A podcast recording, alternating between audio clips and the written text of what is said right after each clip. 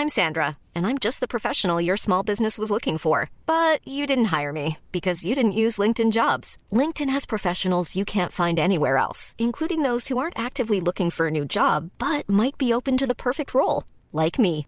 In a given month, over 70% of LinkedIn users don't visit other leading job sites. So if you're not looking on LinkedIn, you'll miss out on great candidates like Sandra. Start hiring professionals like a professional. Post your free job on linkedin.com/people today.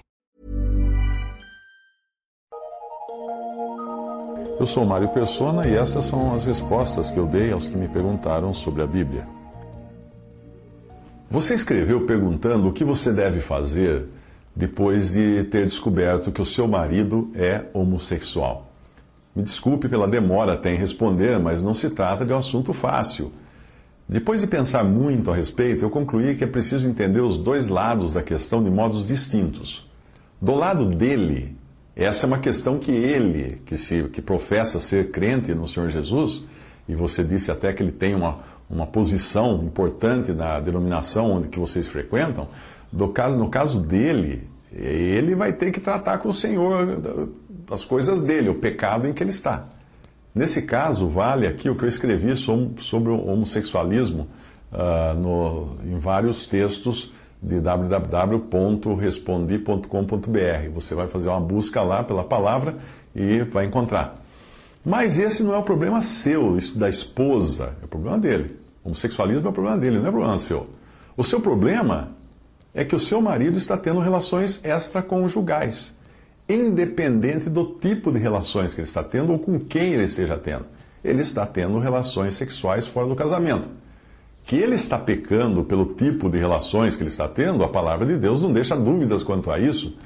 E que ele também está pecando por trair você, qualquer um irá concordar com isso. Mas no que diz respeito a você, continuar nessa relação torna você impura. Por quê? O divórcio é algo que não agrada a Deus. Malaquias 2,16 diz: Eu detesto o divórcio, diz o Senhor Deus de Israel. Portanto, o divórcio é uma decisão extrema. Mas vamos ver o que a palavra de Deus diz a respeito disso. Mateus 5,32. Eu, porém, vos digo que qualquer que repudiar sua mulher, a não ser por causa de prostituição, faz que ela cometa adultério. E qualquer que casar com a repudiada comete adultério também Mateus 19, 9. Eu vos digo, porém, que qualquer que repudiar sua mulher, não sendo por causa de fornicação, e causar, casar com outra, comete adultério. Que casar com a repudiada também comete adultério. Uh, eu li um comentário que dizia que a palavra original para prostituição ou fornicação nas duas passagens abrangeria todo e qualquer tipo de imoralidade sexual. Por essas passagens, eu entendo que a infidelidade que envolve imoralidade sexual já é motivo suficiente para o divórcio. Existem outra situação em, em Coríntios, em 1 Coríntios 7, de 10 a 15, que fala, Paulo escreve, Todavia os casados mando, não eu, mas o Senhor, que a mulher não se aparte do marido, se porém se apartar, que fique sem casar, ou que se reconcilie com o marido, e que o marido não deixe a mulher. Mas aos outros digo eu, não Senhor, se algum irmão tem mulher descrente ela consente em habitar com ele, não a deixe.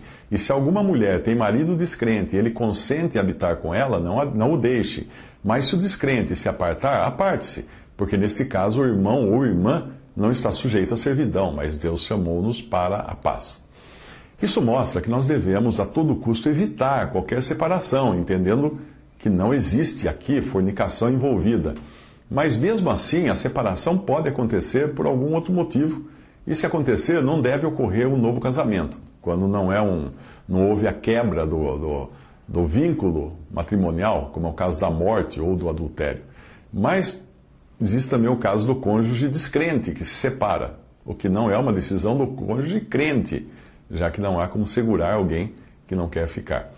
Mas em qualquer caso, seja ele envolvendo imoralidade ou não, nós devemos entender que o nosso Deus é um Deus de reconciliação. E quando existe arrependimento e abandono do pecado, deve existir a possibilidade de reconciliação. Efésios 4,32 diz: Antes sede uns para com os outros benignos, misericordiosos, perdoando-vos uns aos outros, como também Deus vos perdoou em Cristo.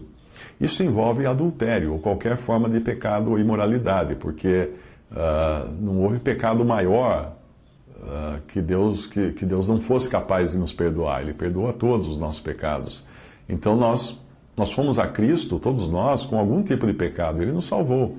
Uh, todos nós estamos sujeitos a cair, mas Ele está pronto a operar em nós o arrependimento e nos restaurar, como fala 1 Coríntios 6, 10 a 11. Não erreis, nem os devassos, nem os idólatras, nem os adúlteros, nem os efeminados, nem os sodomitas, nem os ladrões, nem os avarentos, nem os bêbados, nem os maldizentes, nem os roubadores herdarão o reino de Deus. E é o que alguns têm sido, mas haveis sido lavados, mas haveis sido santificados, mas haveis sido justificados em nome do Senhor Jesus e pelo Espírito de nosso Deus.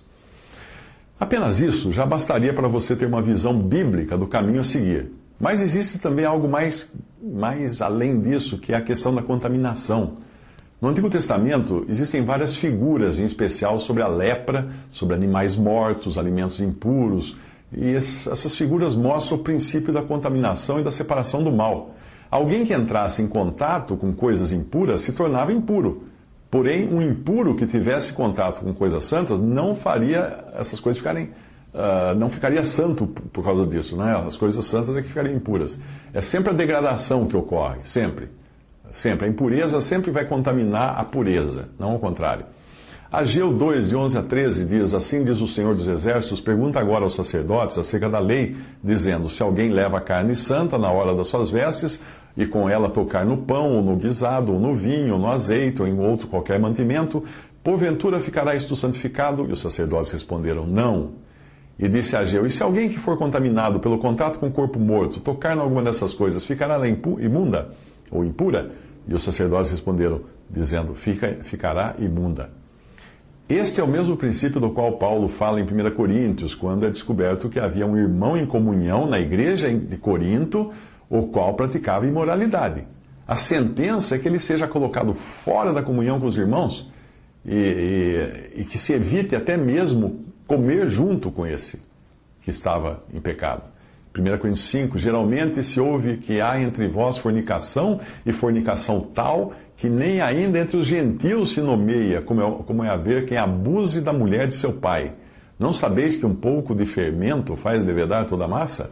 Já vos, por carta vos tenho escrito que não vos associeis com os que se prostituem isto não quer dizer absolutamente com os devassos deste mundo, ou com os, os, avarentos, ou com os roubadores, ou com os idólatras, porque então vos seria necessário sair do mundo. Mas agora vos escrevi que não vos associeis com aquele que, dizendo-se irmão, for devasso, avarento, ou idólatra, ou maldizente, ou beberrão, ou roubador, com tal nem ainda com mais.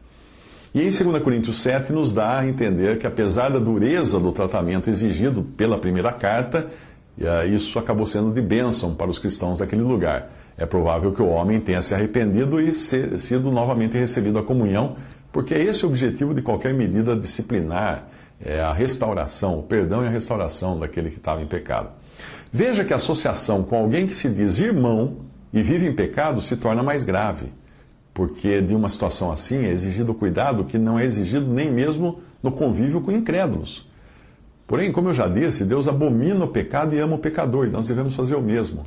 O primeiro passo é evitar qualquer contato físico com a pessoa que está vivendo a imoralidade sexual.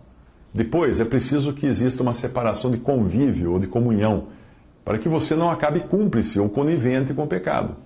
Quando a pessoa que está pecando confessa ser cristão e está em comunhão com outros irmãos, é preciso fazer algo a respeito disso, porque aí o testemunho de Deus é denegrido. O incrédulo que saiba da vida imoral que uma pessoa que se diz crente leva, certamente acreditará que isso é natural entre os cristãos, já que essa pessoa continua sendo bem recebida pelos irmãos. Finalmente, nada disso se faz sem oração e humilhação na presença do Senhor.